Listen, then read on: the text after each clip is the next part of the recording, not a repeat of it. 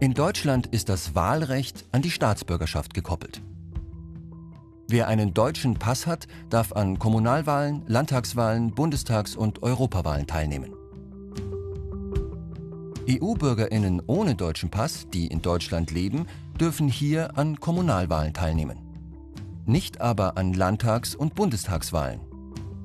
Bei der Europawahl dürfen EU-Bürgerinnen, die ihren Hauptwohnsitz in Deutschland haben, entweder im Heimatland oder in Deutschland wählen.